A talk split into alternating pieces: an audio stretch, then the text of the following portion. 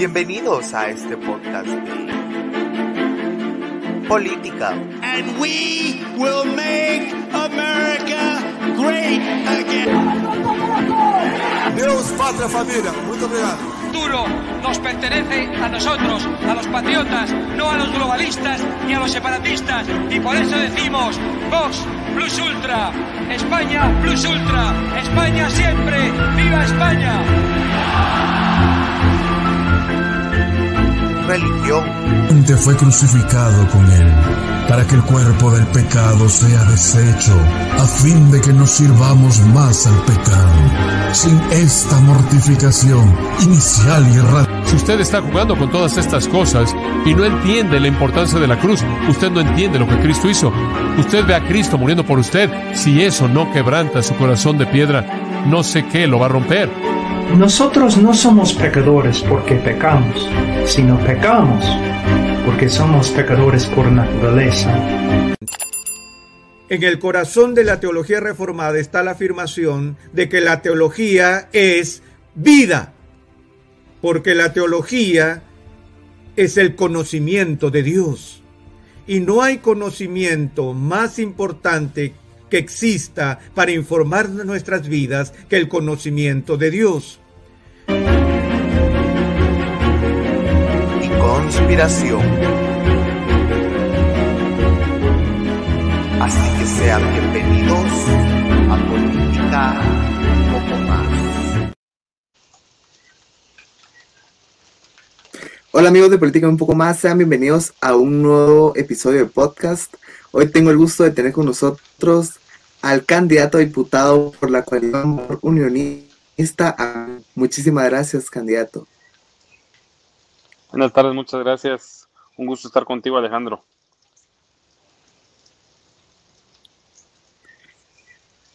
El gusto es nuestro y sé que la audiencia estará feliz eh, de poder escuchar eh, tus propuestas y las ideas que tenés para llevar al Congreso. Genial, sí. Un gusto compartirlas con, con- con toda tu audiencia. Gracias. Y pues como primera pregunta para la gente que no te conoce, eh, me gustaría que nos contaras un poco acerca de vos. Ok, pues mucho gusto. Mi nombre es Armando León. Tengo 32 años, estoy casado, tengo un hijo, tengo una licenciatura en administración, una maestría en seguridad pública, una maestría en dirección y administración de empresas. Tengo un poco más de 12 años de experiencia en la vida profesional y, laboral, eh, en las cuales he trabajado más o menos unos 10 años en el sector público y unos 8 años en el sector privado. Actualmente pues estoy en, en- aparte haciendo campaña, brindando unas consultorías en el sector público y dedicándome a las empresas de mi familia y fundé dos empresas en el año 2020, justo en pandemia, fundo dos empresas, una que de momento no está operando, se dedica al courier y otra que sí está operando, que se dedica a la importación y comercio. Ese soy yo. Buenísimo. Me gusta, Eh, uh, bueno, me gustan los deportes, me gusta la Fórmula 1, veo que a ti también te gusta la Fórmula 1, hago CrossFit, me gustan los perros, me gustan los gatos, eh, tengo dos perros, dos perras que son adoptadas, una de ellas la adopté en Madrid cuando estuve trabajando en España, que fui primer secretario y cónsul de la Embajada de Guatemala en España, y ahí adopté a una perrita, y luego cuando regreso aquí, hace dos años más o menos, rescato a otra perrita de la calle, y vive con nosotros desde hace más o menos dos años. Rescaté también un gatito que él vive en el gimnasio al cual voy a hacer CrossFit y me encantan la naturaleza, los animales eh, y ese soy yo, básicamente. buenísimo. Sí, eh, no sabía lo de la Fórmula 1. Buenísimo que compartimos ese gusto. Sí, sí, sí. Y pues tenés una muy buena trayectoria, una persona preparada, diría yo.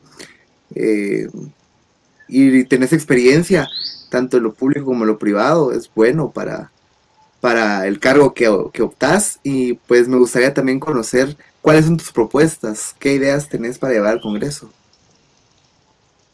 Pues mira, la primera vez que tuve la oportunidad tal vez de, de lanzarme a una, a un puesto de elección popular fue más o menos en el año 2002, 2011.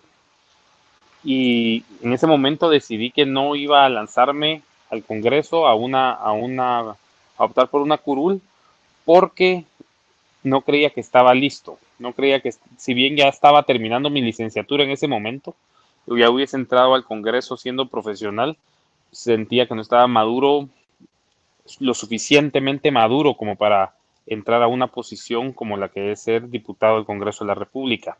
Entonces me espero un poco, agarro madurez, experiencias de vida, experiencias laborales, estudio otra, una maestría, luego estudio otra maestría, luego me voy a vivir fuera durante dos años en los cuales trabajé y estudié. Estuve en, en Madrid, como te mencioné. Regreso en pandemia, en el pleno 2020, me dedico un poco al sector privado, eh, me, involucro en las empresas de, mi, de, mis padres y fundo dos. Sigo trabajando un poco en el sector público y, y, veo lo que está pasando en el mundo, ¿no? Veo lo que está pasando a nivel mundial luego de la pandemia, cómo realmente vemos que una, una agenda comienza a, manifestarse en, en, diferentes países, no solo de Latinoamérica, en países de Europa ya llevaba, ya lleva esta agenda unos cuantos años em, encaminándose o metiéndose entre la sociedad. En Estados Unidos se destapa totalmente el tema, el tema de, esta agenda que, que involucra confrontación racial, lo vemos con Black Lives Matter en Estados Unidos, confrontación de sexos, el movimiento feminista toma otro rumbo totalmente que creo que no fue eh, el que se concebió cuando inicia la lucha feminista porque las mujeres tengan igual de derechos y oportunidades que los hombres, el tema de, la ideología de género y la ley trans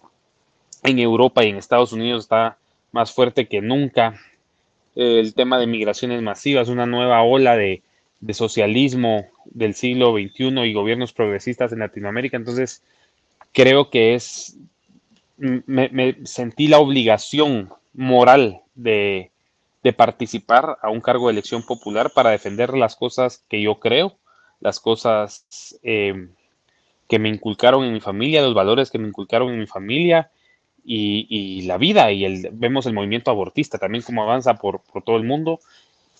Y ese, eso es parte por lo que inicio a involucrarme. Dentro de la experiencia profesional adquirí experiencia en, la Municipalidad de Misco y en, la Municipalidad de Villanueva. Conozco el tema municipalista, conozco los problemas que afrontan las municipalidades y veo que hace falta que los diputados distritales de Guatemala se preocupen por realmente solucionar y ayudar a los alcaldes a que solucionen los problemas que hay en la ciudad de agua, de transporte, de tránsito, de seguridad incluso, y, todos los problemas que pues vemos que hay, que, sufrimos todos los días las personas que vivimos en la ciudad o que viven en los municipios alrededor de la ciudad. Entonces me sumo eh, al partido Valor Unionista porque compartimos muchos valores, compartimos muchos ideales, son más cosas las que compartimos y que tenemos en común que las cosas que no compartimos y que no tenemos en común, porque jamás vas a encontrar un lugar con el que te sientas al 100% a gusto o que tú digas aquí con todas las personas yo pienso igual, aquí con todas las personas opinamos lo mismo y aquí todos queremos lo mismo. Eso jamás va a pasar. Entonces, encontré un grupo de personas con las cuales compaginamos bien, algunas de ellas con las que he trabajado con anterioridad, un grupo personas profesionales y con un amor hacia el país y hacia Guatemala em, inmenso. Y comenzamos a trabajar en el año 2022, el año pasado. Em, yo, yo me reúno con, con, nuestra máxima líder y nuestra candidata a presidente Suri Ríos digo que la quiero apoyar en su camino a la presidencia. Me dijo, bueno, sumate a la ciudad de Guatemala, apoyame en el distrito central, en, la región metropolitana, y comenzamos a trabajar desde, eh, ahí en enero del 2022, como te comento. Y bueno, un, más de un año después aquí estoy postulándome para la tercera casilla del Distrito Central. Mis propuestas son varias, si quieres vamos avanzando en ellas, pero eh, propongo más universidades públicas, haciendo una reforma a la, a la ley, a la constitución, perdón, que, que, establece que la Universidad de San Carlos es la única universidad pública. Eh, propongo un grupo parlamentario por la metrópoli también, que es que se unan los 11 diputados del Distrito Central más los 19 diputados del Departamento de Guatemala y que juntos trabajen por lograr los proyectos, por lograr el desarrollo, por impulsar las leyes que van a sacar adelante y van a desarrollar la región metropolitana, que es el motor económico del país, que es el corazón de, de Guatemala. Propongo también un paquete legislativo que va a fomentar y a promover la inversión, que pretende que seamos más competitivos y atractivos a nivel regional para atraer inversión y que esta inversión genere empleo. Propongo también una propuesta que va a salir el lunes, que, que, les va a gustar un poquito, que tiene que ver con el tema de la seguridad. No, no, no la vamos a quemar todavía, pero estén pendientes. Hemos propuesto, obviamente, apoyar a la municipalidad eh, en todo lo que tiene que ver con sus sistemas de transporte. Como primer punto es apoyar el aerometro, apoyar una reforma al Código Municipal para que ellas se puedan endeudar más, las municipalidades se puedan endeudar más de acuerdo a su capacidad financiera. Propusimos también la ley de aguas, que tiene que ser una realidad para solucionar el problema de agua de raíz. Y esas son las propuestas. Si me recuerdo otra más que hemos planteado, te la, la, vamos comentando, pero básicamente eso es lo que, las líneas sobre lo que queremos trabajar con eso tenemos para tal vez pasar trabajando en el Congreso ocho años seguramente, a menos de que logremos pues los consensos muy rápidamente y tendremos que ir trabajando más rápido, pero, pero creo que con eso tenemos un primer término en el legislativo bastante ocupado con, con, muy, con muy buenos resultados. Sí, eh, ya tenemos un paquete de leyes eh, y propuestas, bueno, sí, de propuestas sería mejor dicho, eh, bastante amplio y que abarca casi un, eh, varios grupos. Sí, y recordemos, y recordemos que este es el, digamos, esta es la propuesta legislativa de Armando León. Aparte hay una propuesta legislativa del Partido Valor Unionista, que de, de ser así, si llega a subir Ríos a la presidencia, esa es el, la propuesta legislativa como partido.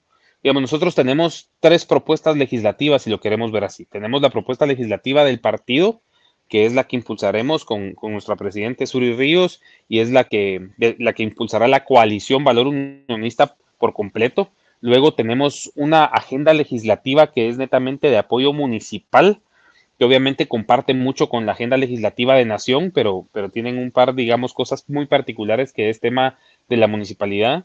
Y una agenda legislativa personal y cada uno de los diputados que, que, conformamos el listado del Distrito Central, Sandra Joel, Enrique Denhardt, su servidor, eh, José Alejandro Martínez, que es la persona que va en la casilla 4, una persona también bastante joven con mucha experiencia en el sector público, que también está presentando sus propuestas. Recientemente presentó una propuesta de deslegislación, que es muchas normas y muchas eh, leyes que están actualmente vigentes todavía en el Congreso que que son inservibles, son inútiles, que solo entrampan más ciertos procesos, procesos y hay que deslegislar.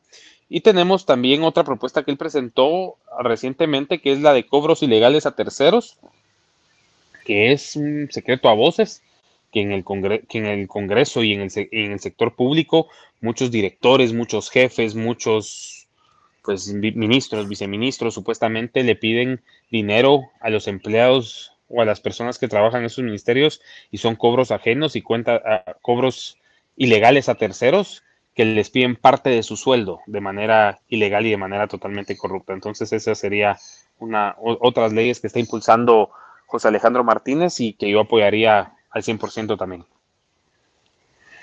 Claro, tiene eh, las leyes, las propuestas que nos presentaste al principio son las eh, propuestas de Armando León. Aparte están las de el, el partido junto con el programa de gubernamental de la presidente. Correcto. Y, el, aparte del programa eh, de la ciudad capital. Así es. Buenísimo. Bueno, me gustaría también em, conocer algunas de tus posiciones, por ejemplo, con la Agenda 2030.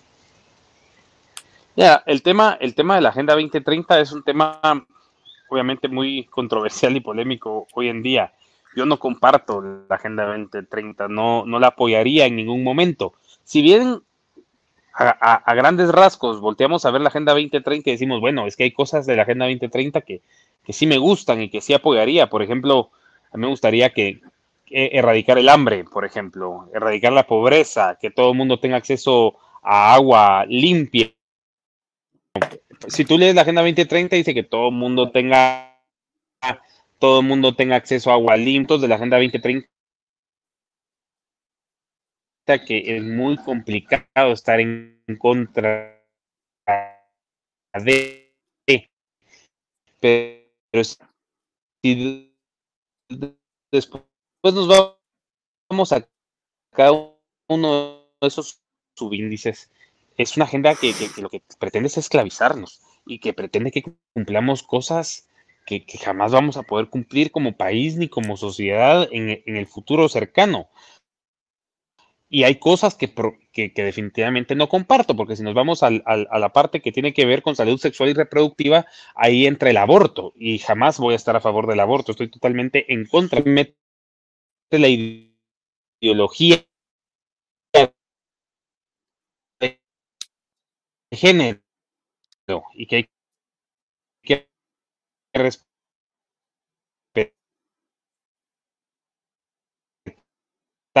esa nueva esa nueva corriente ideológica o esa nueva idea de que un hombre se puede autopercibir y eso es a las manos. De 30 mi agenda es Guatemala te decía mi, mi, y por lo que hay que luchar es que todos en Guatemala tengamos igualdad de oportunidades, no importa dónde nazcamos, en qué circunstancias nazcamos.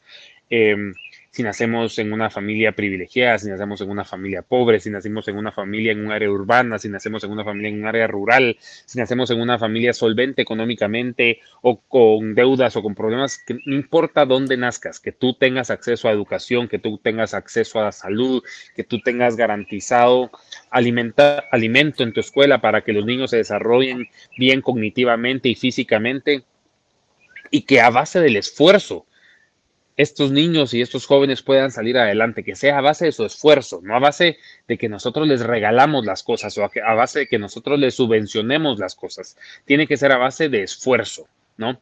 Em, y ese es a favor de eso, obviamente estoy. Eh, sé que hay gente que la que a la que tenemos que empujar y ayudar para comenzar a salir adelante y crear canales de ascenso para que exista movilidad social y esa por supuesto que es nuestra agenda. Y, es fácil, es de, es, de, es de lograr atraer a Guatemala inversión y que generemos muchos empleos. Solo así salimos adelante. Solo a base de inversión, atraer inversión, que en Guatemala se invierta, que comencemos a invertir en la infraestructura necesaria como país que necesitamos en las carreteras, que hacen falta los aeropuertos, que hacen falta eh, los puertos, que hacen falta los sistemas de transporte que hacen falta y todo el sistema de conectividad que nos hace falta como país, que eso va a generar, ya te digo, mucho, mucho, mucho, mucho empleo, mucha, mucha mano de obra se va, a ser necesaria ahí y se va a generar muchísima inversión a nivel país. Ahí vamos a comenzar a ver cómo, cómo este tren, que es el desarrollo de Guatemala, se empieza a mover y va a empezar lento. Y va a empezar y, y nos va a costar un poquito al principio, pero luego, si todo sale como está planificado y como, y como yo confío que son los planes de Dios para, para el país, este tren va a agarrar una velocidad que no lo va a parar nadie. Tenemos una fuerza laboral. Tenemos más de 11 millones de guatemaltecos en edad laboral, en edad que pueden y tienen capacidad de trabajar. Tenemos más de 7 millones de guatemaltecos en, e, que son económicamente activos. Somos, el, somos un motor en Centroamérica, somos una fuerza imparable. Realmente esa fuerza la tenemos que reencauzar y la tenemos que llevar de una manera ordenada y planificada para poder salir adelante. Esa es mi posición, digamos, con la Agenda 2030. Muy bien, me parece bien y sí, hay puntos que suenan atractivos uh, por el nombre o como lo presentan, eh, pero al final te meten su agenda diabólica, por así llamarlo, en la Agenda 2030, como en la salud y educación de los niños, pero ahí te meten eh, el aborto,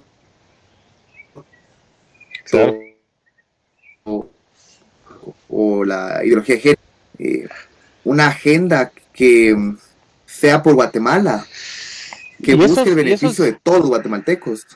Claro, claro, no, y esos son los temas controversiales. Si nos ponemos a, despulgar un poco más esta, esta agenda lesiva, vemos que, que, que, pretende que no podamos utilizar combustibles fósiles, eh, hidrocarburos, por así decirlo, y que movemos nuestra matriz energética a, a fuentes renovables y energía. En este momento no tenemos la capacidad de hacerlo.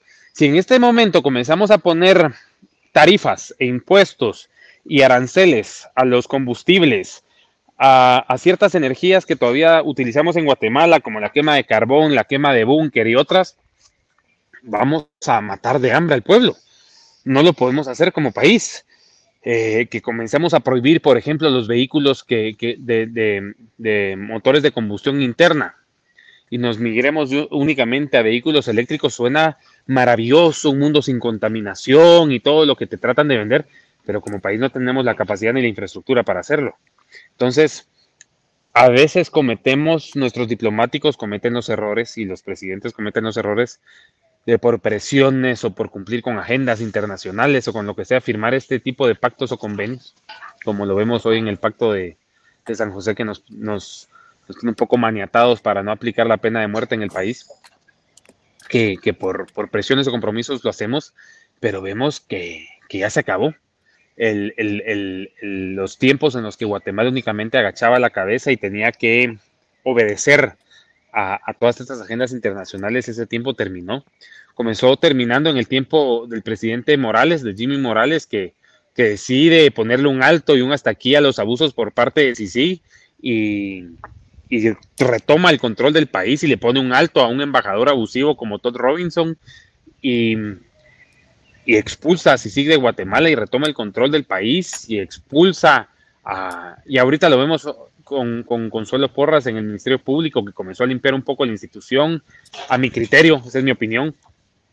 Eh, y eh, en El Salvador, Nayib Bukele, que le pone un alto también a, a, muchos asuntos, que hay que ver en qué para el presidente Bukele, pero comienza a tomar el control territorial, a ejercer la ley, a ponerle un alto a las pandillas y a las maras, y vemos cómo comienza a cambiar la sociedad para bien, cuando no nos ponemos únicamente a obedecer intereses de países que realmente no conocen nuestra realidad, ¿verdad? Entonces, por ahí va la cosa. Claro, y es que si lo ponemos, nos ponemos a pensar y como eh, lo he charlado en podcasts anteriores, ¿cómo le puedes pedir que alguien use un carro eléctrico? ¿O cómo le puedes pedir a un país que use carros eléctricos o que usen menos combustibles fósiles. Eh, si hay gente que ni siquiera tiene acceso a carro. Correcto, correcto. No tienen acceso a carro, en sus casas eh, aún su estufa es de leña, el piso es de tierra, no tienen, eh, no, no, tienen sanitarios, sino que tienen letrina. O sea, es, es, una, es una cuestión que como país no estamos en la capacidad todavía de hacerlo. Eh, imposible, imposible que nos comparemos con los países de primer mundo de Europa, imposible que nos comparemos incluso con Estados Unidos, ¿verdad? Tenemos muchos retos todavía que, afrontar por delante, que, asumir y por ahí deberíamos de ir. La Agenda 2030 no la deberíamos de voltear a ver para nada. Total, primero deberíamos de, generalmente, eh, deberíamos de buscar la mejora del país, la mejora de las condiciones para todos los ciudadanos, y luego ver las agendas internacionales que nos quieren eh, hacer firmar o quieren meter en el país, en el caso de la gente que llegara a apoyar estas agendas. Sí, sí, sí, sí, así es. Y mencionaba la pena de muerte. ¿Cuál es tu posición y qué harías para aplicarla o no aplicarla? Pues mira, la pena de muerte es un tema que no, no compete no me compete únicamente a mí. De hecho, no sería yo el que la puedo aplicar o no. Eh, yo lo que puedo hacer es apoyar al futuro presidente si es que él desea aplicar la pena de muerte y, dar mi voto a favor de que de, la ley del indulto, por ejemplo, y de una otro, otra iniciativa de ley que está actualmente en, la Comisión de Gobernación o de, de, Gobernación, creo que es, sí, en la que hay que relegislar porque la, la CC en el año 2017, si no estoy mal, declaró inconstitucionales ciertos artículos, entonces hay que volver a legislar para, para que existan estos, estos artículos en vigencia legal nuevamente y, por supuesto, la ley del indulto, ¿no? Entonces, mi voto sería a favor de ambos, de, de, ambas iniciativas de ley para que la pena de muerte se pueda aplicar, que ya quede a criterio de los jueces eh, aplicar esta pena o no, de acuerdo como ellos lo determinen, y, el indulto que lo pueda otorgar la persona que quede en ley que lo pueda otorgar. Porque ese es, ese es un poco el dilema, quién otorga el indulto, ¿no? Y si el, hay un el presidente tiene la... Si el presidente tiene los pantalones, si el presidente tiene la, la buena voluntad de aplicarla, pues, ahí estamos nosotros para apoyarlo nada más. Está en ley, está vigente en la Constitución la pena de muerte. La Constitución establece. Tenemos que cumplir la Constitución y a mí lo que, lo que me parece, lo que, lo, que me parece interesante de la pena de muerte es que ha dado buenos resultados con anterioridad. En Guatemala habían muchos secuestros en la década de los noventas. Cuando se comenzó a aplicar la pena de muerte para los secuestradores, violadores, asesinos, muchos de estos índices de criminalidad bajaron, porque recordemos que la inseguridad se combate de tres maneras, ¿sí?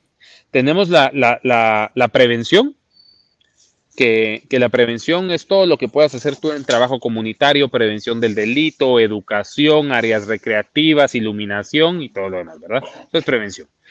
luego tenemos la disuasión, que es la colocación de cámaras, que las patrullas anden rondando, que tú tengas botones de pánico que puedas apachar para, para si tienes un problema, es todos los artefactos disuasivos.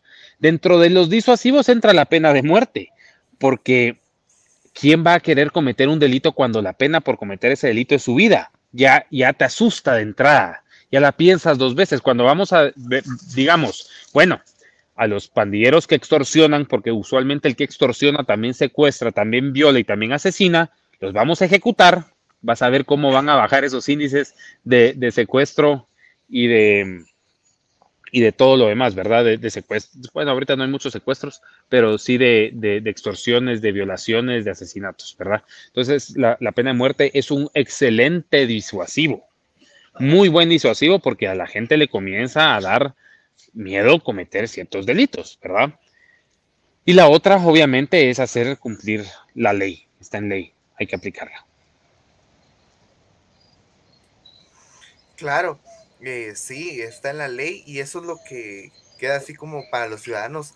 Si está ley, está en la ley y está vigente, ¿por qué no la aplicamos? Entonces, creo que sí es importante y, y sea cuando el precio a pagar por un delito es tu vida, creo que la pensás dos, tres veces eh, antes de cometerlo, porque eh, ya no es como, ah, puede que me atrapen y me metan a la cárcel unos tres años unos cinco años y ya después algo. No, ahí de la pena de muerte ya no hay retorno. Claro, no, no, no, de la muerte ya no hay retorno. Y, y, digamos, todavía se ejecutaron unas personas por medio de inyección letal aquí, aquí en, aquí en Guatemala, creo que fue el expresidente Portillo o, o, o Álvaro Arzú, el último que, ejecutó, no recuerdo bien, pero todavía Arzú creo que fue el que ejecutó a a los Arzú ejecutó todavía con fusilamiento y el último que ejecutó con, con inyección letal fue Portillo. Entonces, después de... ahí, después de ahí se derogó el indulto, la, ley del indulto, y, ahí fue donde todo se vino abajo y ya no se pudo seguir aplicando, porque en el Pacto de San José firmamos que podíamos seguir aplicando la pena de muerte para los delitos que ya habíamos, que ya estaban preestablecidos, no podíamos agregar delitos nuevos, pero que tenía que existir que el reo y el condenado pidiese un, el indulto, ¿no? Esa último, el último recurso de gracia. Y cuando derogamos la ley del indulto, es que todo se vino abajo y ya no pudimos seguir aplicando la pena de muerte. Sí, eh, de hecho no sabía lo de la pena de muerte por inyección letal de Álvaro, eh, perdón, de, de Portillo. Solo sabía la de Álvaro Arzú por fusilamiento. Creo, creo, creo que fue por tío. Ahorita no, no, no, no, lo recuerdo bien, pero sí, se, se dio porque se invirtió y no sé dónde quedaba, creo que quedaba en la, en la granja penal Pavón. Quedaba el módulo de inyección letal y se invirtió y se hizo la cabina de inyección letal. Porque sí, el último que ejecutó con fusilamiento fue, fue Arzú. De hecho, están los videos en, en redes sociales en YouTube y demás. Pero hubo un, un, una muerte por, por inyección letal, si no estoy mal. Yo la recuerdo porque yo era muy niño, pero me recuerdo que fue todo un acontecimiento nacional. Sí, sí están los videos y hay imágenes de los periódicos de ese día y sí, sí, sí. las he visto en internet, sí. Entonces lo que hay que hacer es recuperar la ley del indulto. Sí, y volver a legislar por unos artículos que la Corte de Constitucionalidad en el 2017, esa Corte de Constitucionalidad nefasta que tuvimos, que otorgaba amparos a diestra y siniestra a Jordán Rodas y a, toda esta partida de antisociales, em, fue, la que, fue la que nos quitó, la, trató de complicar aún más que podamos aplicar la pena de muerte, pero yo creo que la vamos a poder recuperar. Primero Dios, así será. Y pues eh, avanzando en, los temas, eh, me gustaría saber también qué leyes derogarías. Bueno, de entrada vamos a derogar un, vamos a derrogar un impuesto, que es el ISO, el impuesto de solidaridad, que es uno de los impuestos que nos dejó la Unidad Nacional de la Esperanza en su gobierno. Entonces ese, ese impuesto se, esa, esa ley, eso se derogaría, ese impuesto. Luego eh, hay que empezar a derogar muchas leyes antiguas y muchos artículos de ciertas leyes que todavía está vigente un artículo que pone una multa por dejar amarrado el caballo en, un área prohibida, por ejemplo, y ya no usamos caballos en las calles de la ciudad, ¿verdad? Entonces, eso serían cosas que hay que comenzar a ir reformando y actualizando y dándole cierta agilidad al Congreso, porque el Congreso es bastante lento en muchos temas, ¿verdad? Entonces hay que darle más agilidad, más, más actividad, que tenga más chispa y dinamismo el Congreso para que pueda ir al día, porque el mundo hoy cambia año con año demasiado rápido y tenemos que ser muy ágiles para responder dinámicamente, para no quedarnos atrás. Y el Congreso nos ha, nos ha quedado debiendo eso, ¿verdad? Totalmente, sí, el Congreso y muchas instituciones del Estado de Guatemala son muy lentas y, el problema es que el mundo avanza muy rápido, como decís. Y quizás la ley que quieran apoyar para eh, la, la, ley que quieran promover para apoyar a la ciudadanía de hoy ya sea muy vieja en dos meses, en tres meses, porque el problema ya será otro. Sí, así es. También me gustaría saber ¿qué propuestas tenés para la, gente de la capital? Que sería como que tu, eh, tu grupo de votantes. Mira, ahí es el grupo parlamentario de la metrópoli que hablé al principio, porque muchos, muchos proyectos que tiene la Municipalidad de Guatemala y que se tienen están parados por falta de, voluntad política. Eh, apoyar el tema del aerometro y el tema del Metroriel, que está muy próximo a tenerse que a tener que salir ya sea a una, a una concesión o a una licitación o, lo que sea, hay, hay, que apoyar el tema del, del Metroriel también.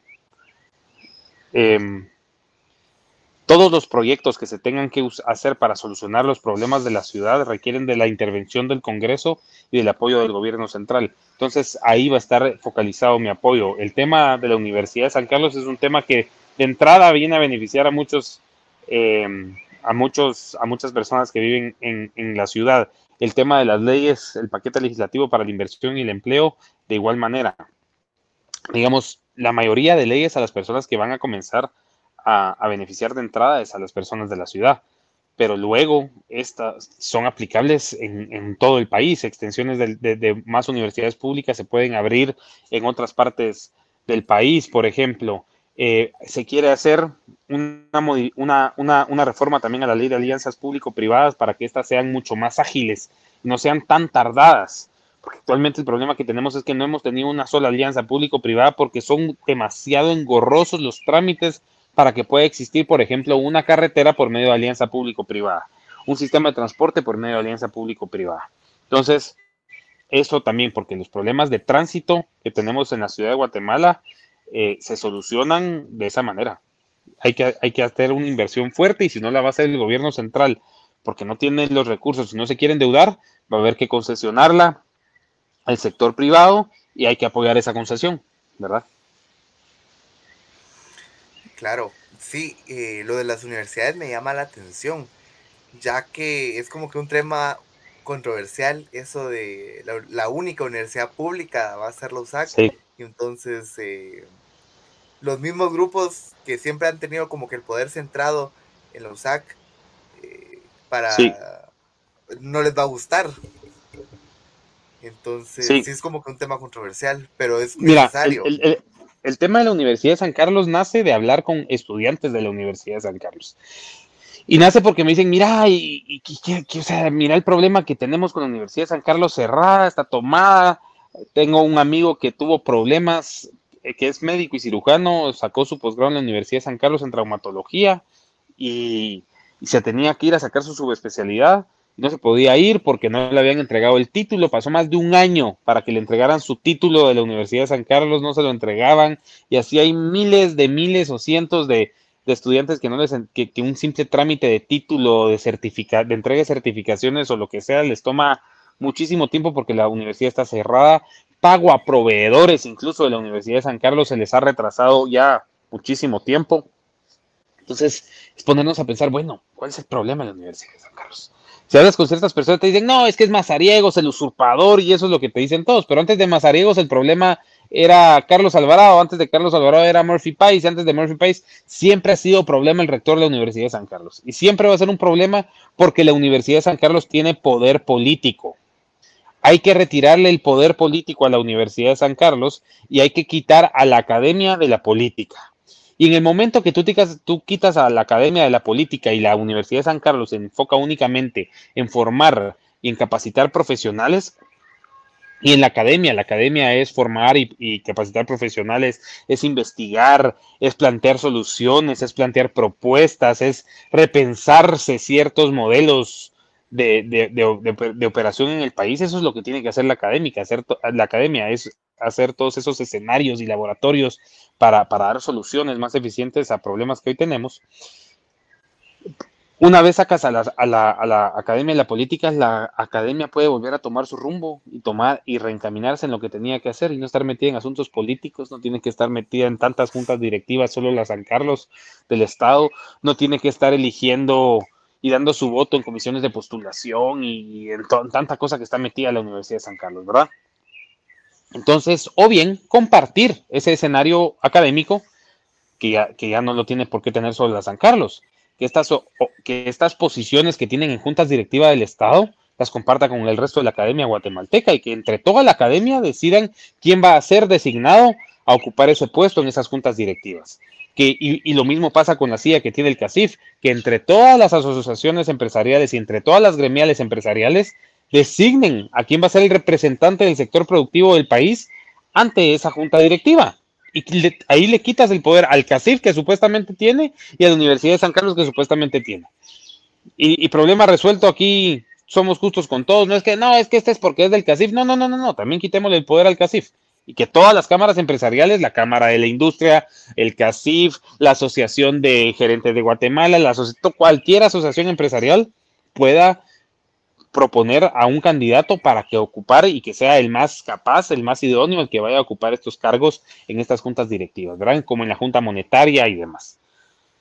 Y por otro lado, si tú le metes competencia a algo, te obliga a ser mejor, a ser más eficiente, a ser más eficaz, a, administrar mejor los recursos, a dar mejores resultados, a mejorar tu calidad. Entonces, Actualmente la Universidad de San Carlos no tiene competencia como en universidades públicas, pero si tú metes más universidades públicas, los alumnos van a escoger irse a la mejor universidad. Y si resulta que esa universidad es otra, la Universidad de San Carlos, va decir, me estoy quedando atrás, me estoy quedando sin alumnos, no, tengo que mejorar, me tengo que reinventar, tengo que actualizar mis métodos educativos, tengo que actualizar mi currícula, tengo que actualizar mis carreras universitarias, por ejemplo, ¿verdad? no desconozco, pero dudo que tal vez hoy en día la Universidad de San Carlos tiene, tenga ingeniería mecatrónica o ingeniería en, biomecánica o en nanotecnología o yo que sea, como va la ciencia hoy en día, y es porque se ha quedado en el siglo pasado. Entonces metemos, metemos más, más, más competencia en, en más universidades públicas. Lo ideal sería que compitan tanto por alumnos como por presupuesto y vas a ver cómo se eleva la, calidad y el nivel educativo del sector público en el país. Claro, y como, al menos en mi caso, como liberal clásico y capitalista que soy, creo totalmente en la competencia. Y la, competencia hace que mejoren y, la gente sale ganando tanto eh, el que está en la competencia como el que eh, es cliente, por así decirlo, o en este caso estudiantes. mejoran las universidades y los estudiantes obtienen un mejor beneficio. Así ya es. que si la que no sea buena se va a quedar atrás. Pero Sí, y vacía. Sí, así es. Buenísimo. ¿Y alguna eh, propuesta para la educación ya a nivel eh, primario, secundario?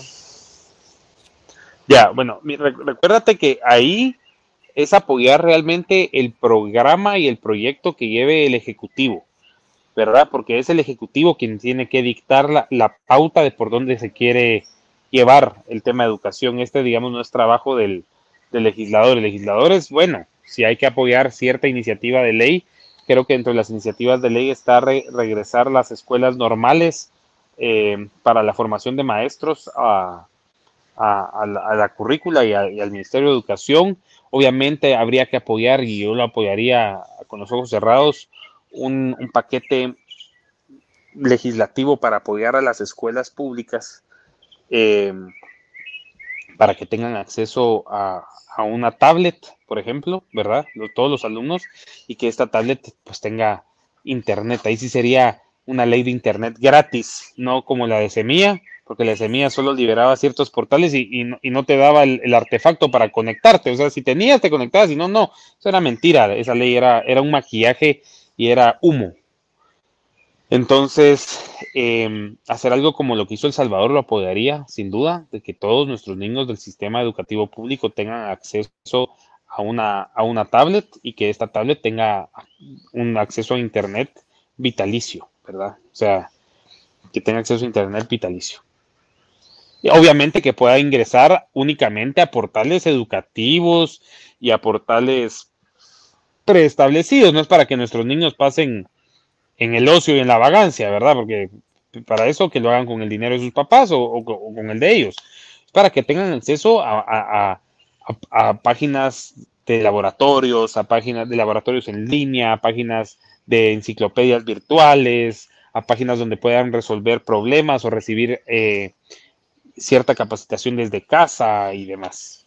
Y bueno, que se comiencen a familiarizar con, con- con los artículos tecnológicos, ¿verdad? Para, para que no exista ese choque a la hora de entrar a una vía laboral, tengan que ver una pantalla que tengan que apachar y, y- y que ya sea un, un- algo como tú, tal vez, no sé, no sé cuántos años tienes, 17, creo yo, algo por ahí, ¿no? 17, sí. 17. Bueno, tú ya creciste con, con estos aparatos en las manos, me imagino, y, y, a ti te cuesta menos utilizarlos que a mí, pero es porque tú empezaste antes y estás más familiarizado y muchas veces ya es por, tú induces cómo se utiliza cierto aparato, cómo llegar a ciertas programaciones del aparato sin haberlo utilizado antes, me explico, porque ya es muy intuitivo cómo utilizar la mayoría de estos aparatos, como que tu cerebro se comienza a familiarizar con el sistema operativo y con cómo es la lógica del teléfono y ya, ya, ya se vuelven como uno solo, por así decirlo, ¿verdad? Claro, y sí, eh, es muy importante modernizar la educación porque, por así decirlo, ya eso de un de llevar el montón de libros físicos, eso ya quedó en el pasado, por así decirlo. Totalmente, totalmente. Ahora ya es digital, ya tenemos tutorías en, en No, y como totalmente, y como nación nos ahorramos mucha plata también de estar imprimiendo libros de libros de libros de libros de libros de libros de libros de libros. Todos los años habría que imprimir una gran cantidad de libros que se iban a las escuelas, llegaban tarde, se atrasaba el proveedor, era un problema. Entonces, eh, con que el Ministerio de Educación imprimiera el material, ¿no? Entonces ahora es material digital. Y listo. ¿Verdad? ¿Qué año te toca cuarto, cuarto primaria? Bueno, le cae a tu tablet el paquete de cuarto primaria. ¡Pum! Ya lo tienes. Y lo tienen todos el mismo. ¿Verdad? Y ya. Claro, y es más eficiente, como decís. Eh, ¿Cuánto 100%. tiempo se tardan en imprimir miles de miles de hojas de material Sí, para sí. las escuelas? Es un ahorro también. A largo plazo sí. A largo plazo sí, porque el, en la misma tablet le tendrá que durar al niño por lo menos unos cinco años, ¿verdad? Y se le da una y si no, pues ya la otra ya la tiene que reponer o, se vería cómo se hace, pero no tienes que imprimirle libros durante cinco años. Una vez y, y ya estuvo, ¿verdad? Claro, sí, me parece una buena propuesta, una buena idea. eh, que va a beneficiar a los estudiantes eh, que no tienen acceso a una computadora o una tablet y se van a ir familiarizando porque pues ahora todos los trabajos o la gran mayoría de trabajos eh, son con computadoras, con teléfonos, con aplicaciones y qué mejor que ir desde pequeños ayudándolos a conocerlos. Claro, claro, así es. Claro. Y pues bueno, ya para ir finalizando, me imagino que estás muy ocupado y no eh, quiero quitarte más de tu tiempo. Tranquilo. Entonces, eh, me gustaría que le dejaras un mensaje a la audiencia y hicieras un llamado al voto. Pues bueno, primero felicitarte, Alejandro, por, por, tu corta edad y que te estés interesando en temas tan importantes, tan, serios digamos, y, de tanta relevancia para el país y que hagas esto desde tu, desde tu corta edad, la verdad lo aplaudo y te, felicito, sigue adelante. Eh, estar interesado en otras cosas, pero te estás interesando en temas realmente importantes y de país, por lo que te felicito. Eh, bueno, mi llamado a la población es que este 25 de junio vayan a votar, acudan a votar, sepan que en esta elección se juegan cosas más grandes que únicamente quién va a ser nuestro presidente, nuestros diputados, nuestro alcalde. Vote con quien usted más se identifique, vote con quien realmente represente los valores y, la educación y, los valores, la educación, la cultura y, lo que usted quiere para el país, ¿verdad? Lo invito a que no busque qué candidato lo convence más porque el candidato que lo logra convencer es un candidato que le mintió. Busque con qué candidato usted comparte la mayor cantidad de ideas, haga un checklist y con qué candidato llena más de esos cuadritos y con qué candidato llena más de los cuadritos importantes porque nunca va a poder llenar los mismos cuadritos con todos o todos los cuadritos con todos. Y, y vote por el que le convence más y llena la mayor cantidad de los cuadritos realmente importantes y deja a un lado todas esas cosas secundarias que pueden esperar. Vote por el candidato que realmente es genuino, que es coherente y que es consecuente entre la manera en la que habla, piensa, actúa y siente. En el partido Valor Unionista, pues somos una propuesta de derecha, somos una propuesta conservadora, republicana, democrática, que creemos en la vida desde la concepción, que creemos en la familia, que creemos en la libre empresa, en la libre competencia, en la propiedad privada, en la patria, en la libertad, en la democracia y lo vamos a defender y lo vamos a defender hasta el fin de nuestros días. Esa es la propuesta del Partido Valor Unionista, una propuesta de desarrollo, una propuesta de inversión, una propuesta de país.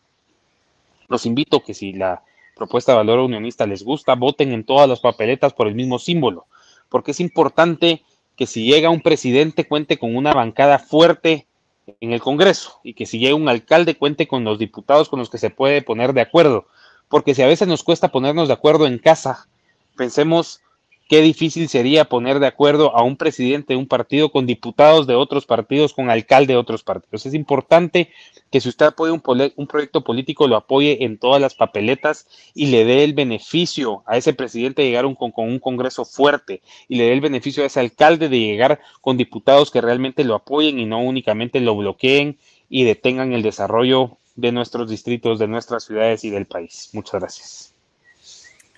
Muchísimas gracias. Eh, también quiero agradecer a la audiencia que ha llegado hasta acá. Recuerden, hoy estuvo conmigo el candidato a diputado Armando León por la coalición Valor Unionista. Muchísimas gracias, es un gusto poder, haber, poder platicar contigo. Eh, gracias por el tiempo.